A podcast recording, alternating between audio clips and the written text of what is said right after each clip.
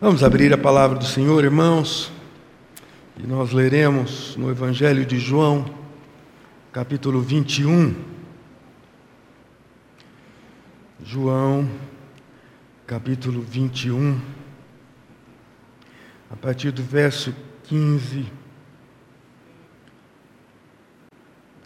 até o verso 19.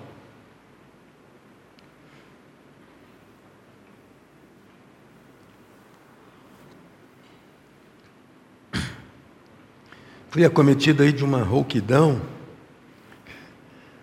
nessa manhã para cá. Então vocês vão ter que ouvir essa voz cavernosa aí hoje. É. Diz assim a palavra do Senhor: Depois de terem comido, perguntou Jesus a Simão Pedro: Simão, filho de João, amas-me mais do que outros? Ele respondeu: Sim, Senhor, tu sabes que eu te amo e lhe disse: Apacenta os meus cordeiros. Tornou a perguntar-lhe pela segunda vez: Simão, filho de João, tu me amas? Ele respondeu: Sim, Senhor, tu sabes que te amo. Disse-lhe Jesus: Pastorei as minhas ovelhas. Pela terceira vez, Jesus lhe perguntou: Simão, filho de João, tu me amas?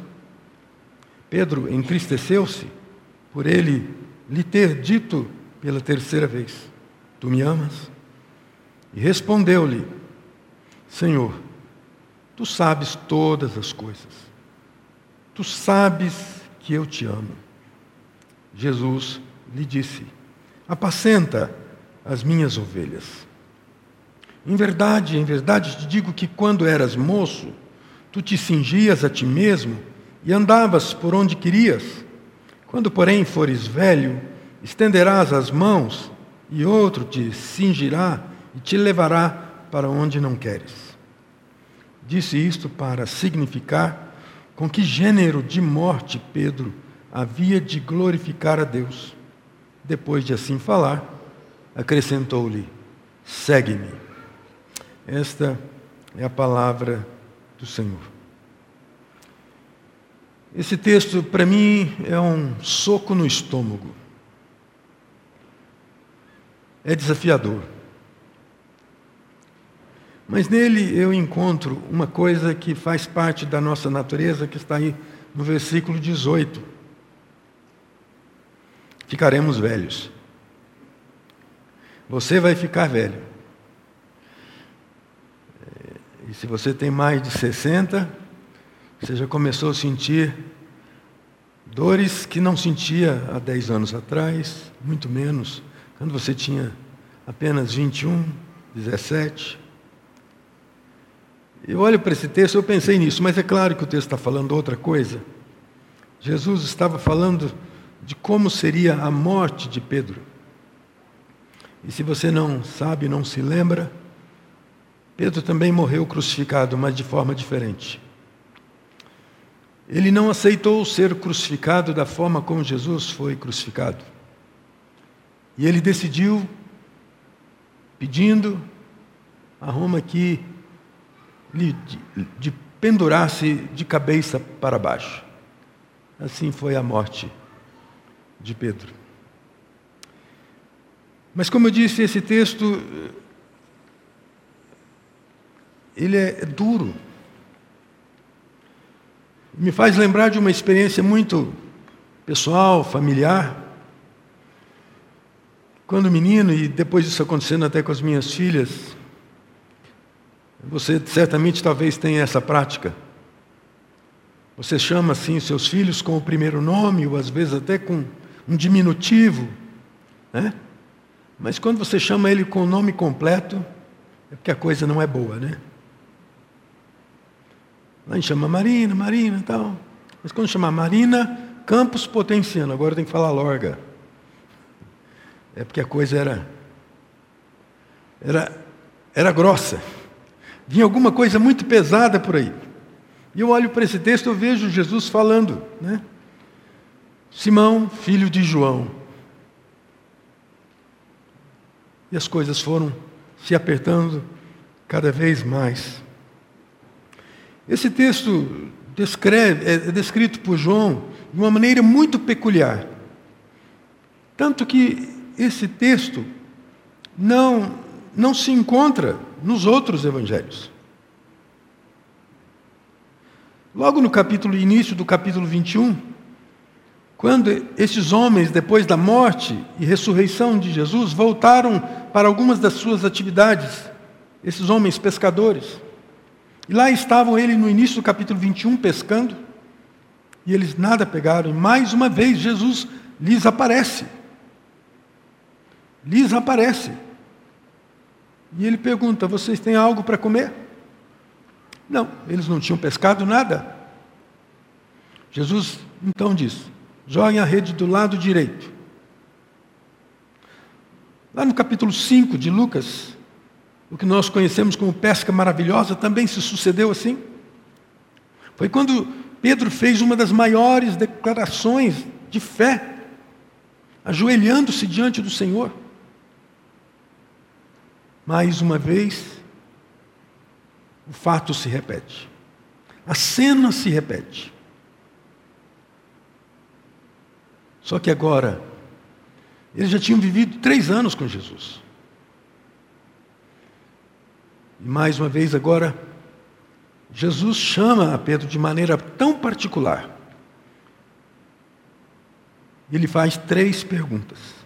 E as três perguntas que, que ele faz soam certamente ao coração de Pedro, na lembrança de que há pouco antes da sua morte, Pedro o tinha negado também por três vezes. De forma pedagógica, Jesus se aproxima e fala diretamente para Pedro. Interessante que ele não fala isso para os outros que estão ali. Mas, como eu estava dizendo, João, de maneira muito peculiar, narra esse fato no capítulo 21, inclusive da pesca, dizendo que eles tinham pescado 153 peixes. Lá em Mateus, ou Lucas 5, Lucas, que é muito meticuloso nos seus detalhes, lá naquela ocasião só diz: pescaram grande quantidade de peixes. Mas João agora especifica, inclusive, a quantidade desses peixes. E Jesus, então, oferece uma ceia à beira-mar. Aquela coisa bucólica, mas carregada de um, de, de um um temor, de uma presença, porque a partir daquele momento, mais uma vez, eles reconhecem o Cristo ressurreto. Esse Cristo que já tinha aparecido a outros discípulos. E quando Jesus aparecia a esses outros discípulos, também lhes parecia fazendo a pergunta. É o caso quando ele se encontra com Maria Madalena, quando diz: Por que você chora? Quando ele aparece aos discípulos do caminho de Emaús, por que vocês estão assim, desesperançados? E eles usam um verbo passado, nós esperávamos, nós tínhamos uma, uma esperança. Eu sempre digo que perguntas merecem respostas. Jesus está perguntando para Pedro: Tu me amas? Tu me amas? Que resposta você dá à pergunta que Jesus faz a você? Tu me amas? Vamos avaliar isso aqui. Dos versículos 15 até os versículos 17, onde acontecem as três perguntas, Jesus está suscitando diante de Pedro uma resposta. Sabe por quê? A pergunta: Tu me amas? Porque o nosso compromisso com Cristo é um compromisso de amor. João, mais tarde, vai escrever lá no, na sua primeira carta de João, porque nós amamos porque ele nos amou primeiro.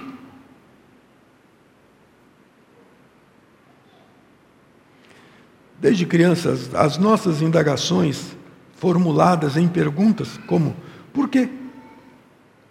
Mais do que respostas, perguntas devem nos levar a uma mobilização. há uma ação, há uma reação.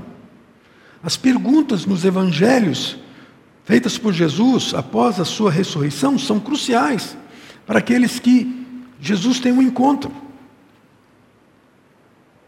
Como eu disse, Maria Madalena, os discípulos no caminho de Emaús.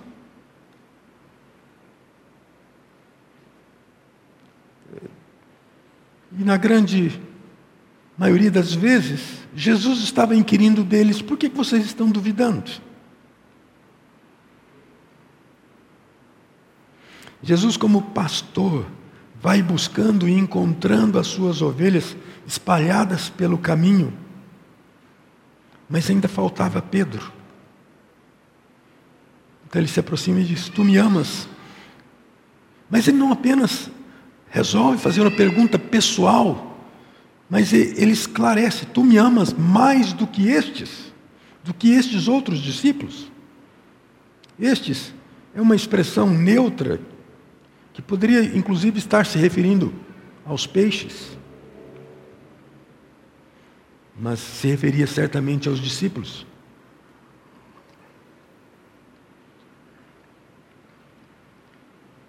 Eu sempre digo que perguntas têm uma direção. É como se lança uma flecha. Ela tem um alvo, um objetivo. E o objetivo era mais uma vez trazer o coração de Pedro nas mãos do Senhor. Pedro fora avisado naquela noite de que ele negaria, antes que o galo cantasse por três vezes, ele o negaria. Pedro foi arrogante naquela noite. Porque ele disse: ainda que todos se escandalizem, eu jamais. Quantas vezes Pedro foi tão afoito diante das realidades contra Jesus. Lá em João capítulo 3, versículo 37, ele foi tão enfático e corajoso quando ele disse que por ti darei a minha própria vida. Mas ele negou a Jesus. Nós nos parecemos tanto com Pedro. Quando nós estamos naquela, naquele nível alto de motivação,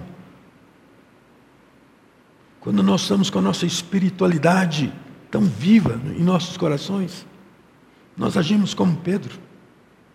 Nós cantamos nossas canções de vitórias, nossos cânticos, mas passa-se um pouco tempo, nós estamos chorando, estamos lamentando.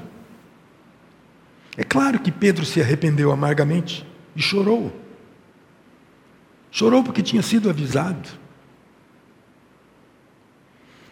É exatamente isso que Jesus pergunta três vezes: Pedro, tu me amas? Nosso compromisso sempre é baseado no amor. A nossa relação com Cristo é baseada no amor, no amor do Pai, que nos amou ao ponto de dar o seu próprio filho por nós. E é por isso que Jesus pergunta a Pedro, como nos pergunta: Tu me amas?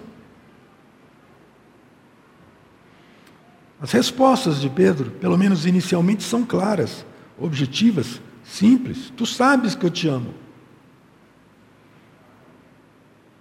Mas ela foi sendo amadurecida. Porque na terceira pergunta, certamente o semblante de Pedro, a voz dele não era a mesma. Pedro havia aprendido a lição. Ele não se compara com os outros, julgando-os inferiores.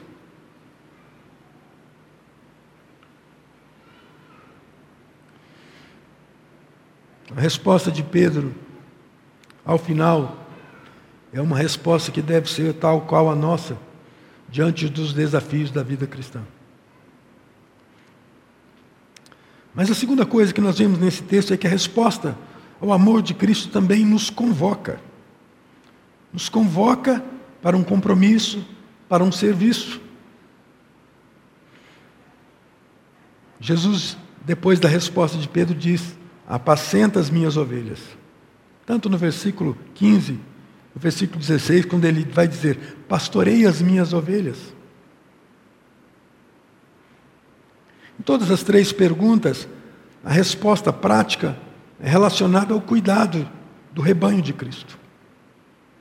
Quando o amor de Cristo toma conta de nós, ele desemboca em serviço, em consagração a Deus e aos outros. Jesus delega essa sua autoridade de pastor a nós.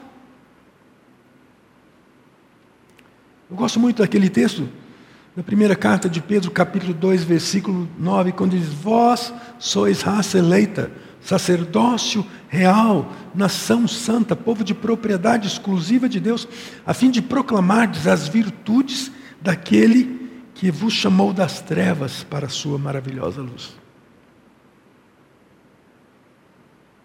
Mas é interessante que esse texto que nos diz que nós somos sacerdócio real, ou seja, foi nos delegado um serviço.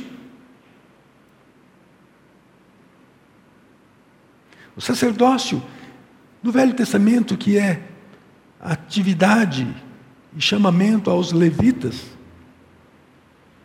agora é dispensado a todos nós nesse privilégio que Cristo nos concede. Mas é interessante esse texto. Porque logo que a gente o lê, a gente vai logo para essas qualidades. Mas tem uma palavrinha aqui, tão importante, que diz assim: vós, porém. Pare para pensar nesse porém. Contudo. Esse porém se refere às coisas que estão antes. Vós, porém, olhe para trás. Versículo 8 diz assim: São estes os que tropeçam na palavra, sendo desobedientes para o que foram postos. Ele está falando da realidade de homens que tropeçam, que caem, que são desobedientes, mas agora são trazidos, libertos das trevas para a maravilhosa luz. Deus te chama para um povo para uma missão, não para se jactar eh, do seu sangue azul de crente. Uma pergunta sempre pode ser levantada aqui: como oferecer nosso amor em serviço a Jesus?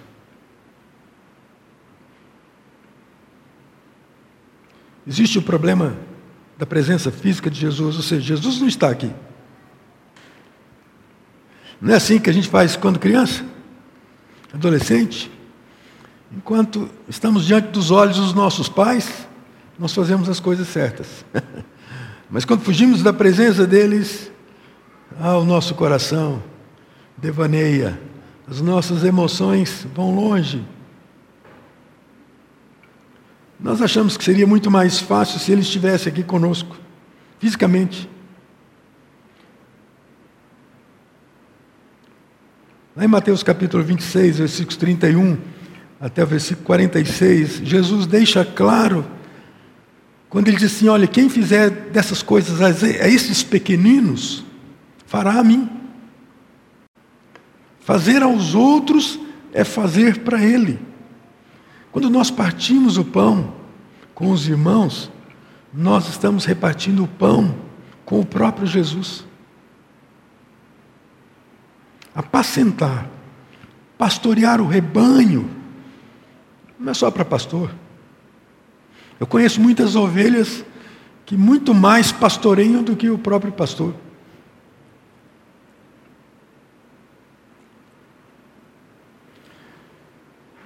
Quando nós estamos no meio da comunhão, quando nós partimos o pão voluntariamente, certamente isso nós o fazemos por causa de Jesus. Apacentar o rebanho é cuidar do rebanho, é proteger, é tratar as suas feridas, é gastar tempo com elas. Quando uma igreja atravessa dificuldades, alguém precisa ficar de pé. Não pode fugir. Porque alguém certamente terá que ter cuidados a serem dispensados.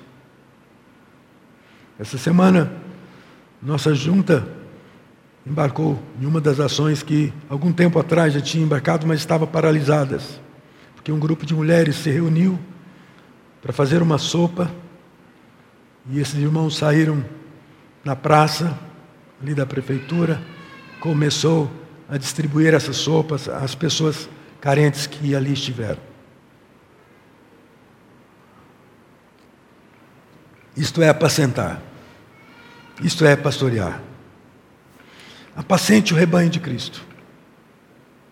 Terceira coisa, que está aqui justamente nesses versículos 18 e 19. A resposta ao amor de Cristo também nos chama para segui-lo. Quando ele termina o versículo 19, falando de como seria a morte de Pedro, diz assim: depois de assim falar, acrescentou-lhe: segue-me, segue-me. Nossa resposta de Cristo é uma resposta ao discipulado.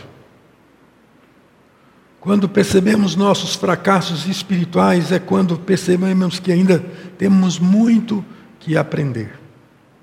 Que ser cristão não é um, apenas um rótulo, não deve ser um rótulo, mas é uma atitude, é uma ação, é uma reação.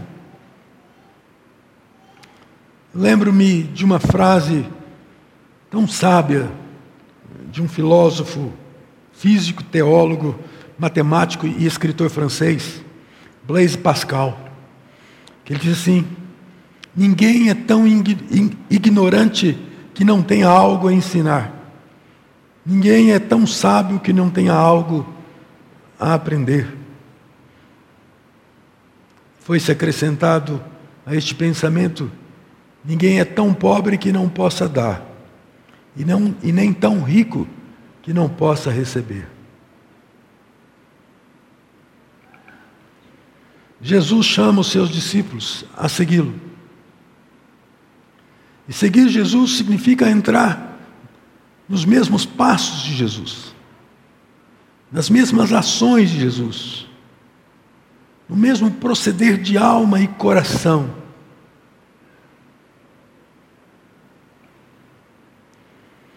Eu certa vez ganhei uma plantinha bonsai, muito linda. O bonsai significa ser cultivado, plantado em uma bandeja ou vaso.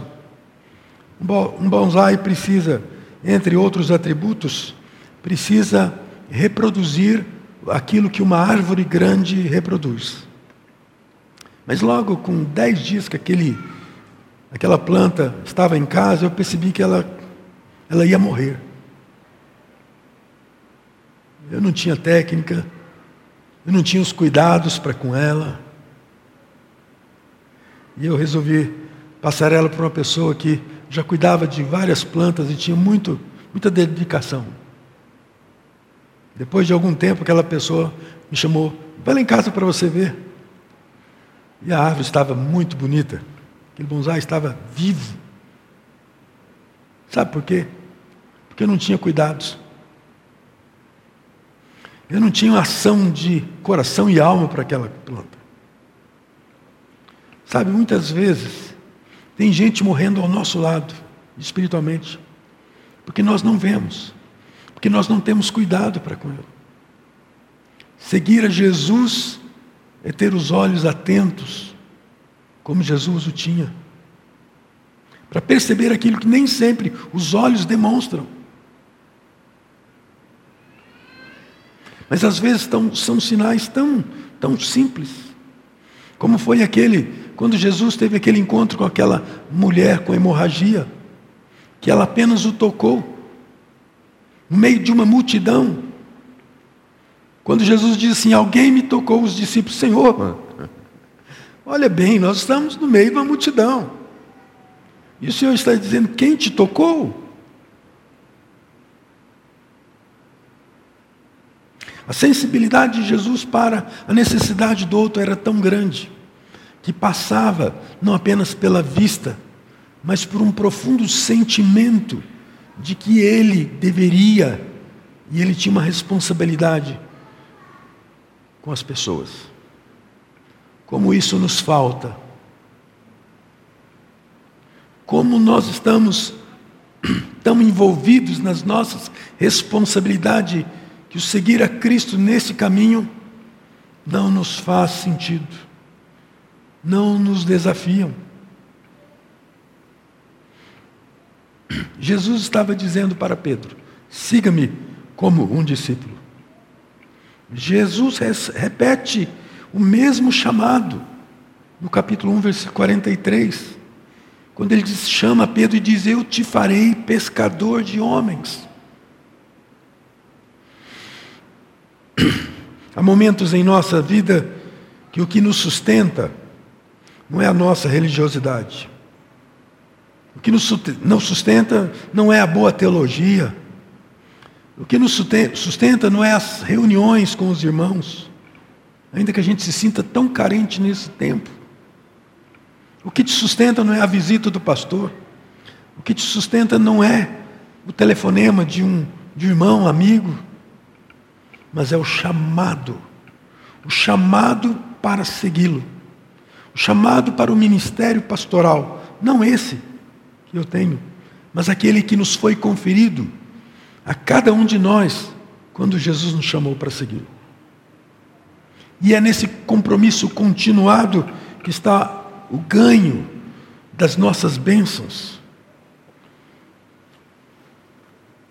A bênção é para quem se envolve e se aproxima. Por isso que a palavra de Deus diz que melhor é dar do que receber. A bênção não é para quem está decepcionado consigo mesmo e com os outros, e que deixa de andar com Jesus. Jesus nos chama para a perseverança, pois Ele mesmo não desistiu de amar de nos amar.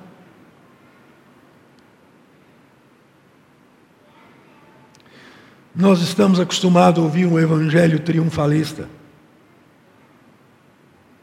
Um evangelho que faz com que a, a gente parece que tenha o poder de mover o coração de Deus para atender nossos, aos nossos anseios, às nossas necessidades, aos nossos socorros. Dr. Russell Shedd, que já faleceu, esteve entre nós algumas vezes.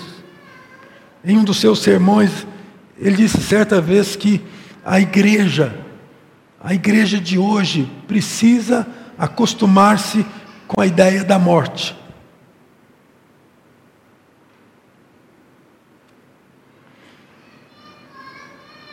É claro que ele estava falando a respeito da morte de Cristo. A igreja moderna foge desse pensamento. Nós estamos em busca de conforto para os nossos dias. A igreja só pensa no presente. Ela está se esquecendo da promessa da eternidade. E a razão pela qual nós estamos aqui não é para nos sentirmos bem. Nossa razão por estarmos aqui é para glorificarmos a Deus. E diante do desafio de Deus para as nossas vidas, fazer a glória de Deus prosperar. E a glória de Deus prospera quando os corações são impactados com a verdade. Quando os corações são impactados com aqueles que também, seguindo a Jesus, são representantes de Jesus no, no mundo, nos dias de hoje. Por isso que Jesus, falando lá em Mateus e também em Marcos, quando ele diz assim: quem por minha causa, quem por minha causa perder a vida, achar lá. Lá em Marcos ele diz: quem por minha causa e por causa do Evangelho perder a vida, ganhou.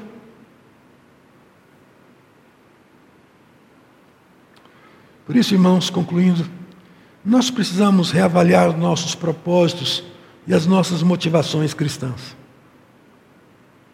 Quantos propósitos tomados foram deixados para trás e logo foram esquecidos? Quantas decisões remediadas pelo simples medo de extravasar uma falsa fidelidade. Posições que não foram tomadas e nem tampouco fomentadas. Nosso coração se esfriou, o amor se esfriou, foi-se embora a fé. Jesus mostrou a Pedro que, apesar do seu tropeço, da sua negação, do seu pecado, Jesus continua tendo um chamado para a vida dele. Apacenta as minhas ovelhas. Depois desse encontro com Jesus, naquela madrugadinha, naquela mesma praia, Jesus transformou o coração de Pedro. Pedro se voltou para casa naquela manhã, e foi aquele Pedro que pregou o sermão do, de Pentecostes poucos dias depois, quando três mil pessoas creram e foram batizadas. Foi esse Pedro que falou aos sacerdotes que preferia servir a Cristo a obedecer a sua determinação de silêncio. Foi esse Pedro que levou o evangelho a Samaria, na casa de Cornélio, lá em Atos capítulo 4. Foi esse Pedro que morreu pelo Evangelho em Roma, sendo crucificado de cabeça para baixo. Se nós ficarmos como estamos, o que vai acontecer? Nós precisamos reavaliar os nossos compromissos, o nosso compromisso com Cristo. Seu amor, seu serviço, suas motivações de seguir a Cristo. Se você o ama, ele vai suscitar a sede de servi-lo. Como nós sempre ouvimos, que amor não é um sentimento. Amor é uma decisão. Amor é uma ação proativa.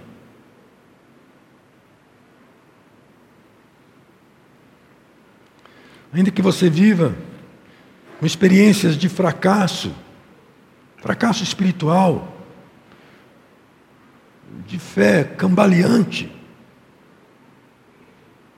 Ele enxugará as lágrimas e lhe dará forças para prosseguir. Ele fará a sua luz brilhar no meio da escuridão para sempre.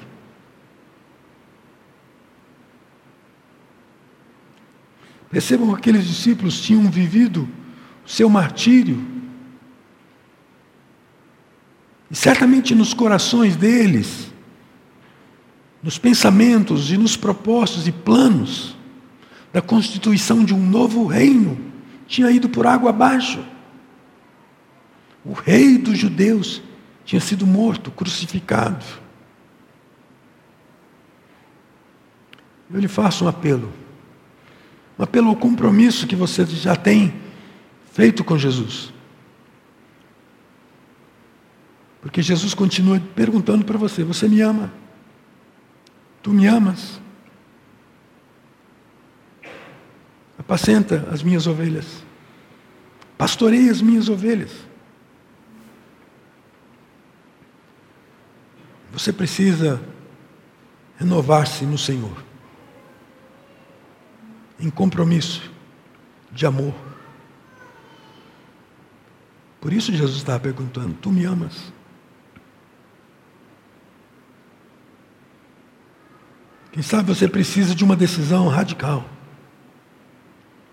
de receber a Jesus como seu Salvador, mas na expectativa de que você não vai receber mais do que aquilo que Ele pode te dar que é a garantia de vida eterna. Mas você é chamado a se oferecer. Você é chamado a dar-se a Ele, sendo discípulo que segue-o, que faz aquilo que Ele deseja que você faça. Curva sua cabeça, vamos orar.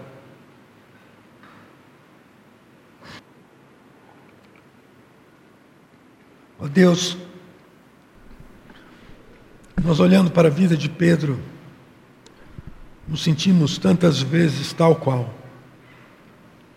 Quando nós já tiver, tivemos experiências profundas com o Senhor Jesus, mas no fracasso das nossas caminhadas, dos nossos passos, das nossas intenções, nós nos tornamos insensíveis, distantes. Sentimos que todo esforço, todo propósito passado parece ser nulo.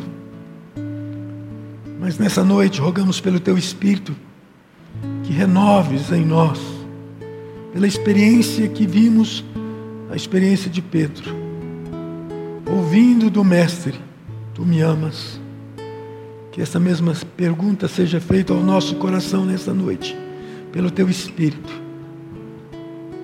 Que possamos segui-lo, como também Pedro seguiu. Obstinado, temente ao Senhor, tão corajoso diante da morte, que jamais vacilou. Assim seja sobre nós a bênção do chamado e desse encontro. Em nome de Jesus. Amém. Ouça essa canção.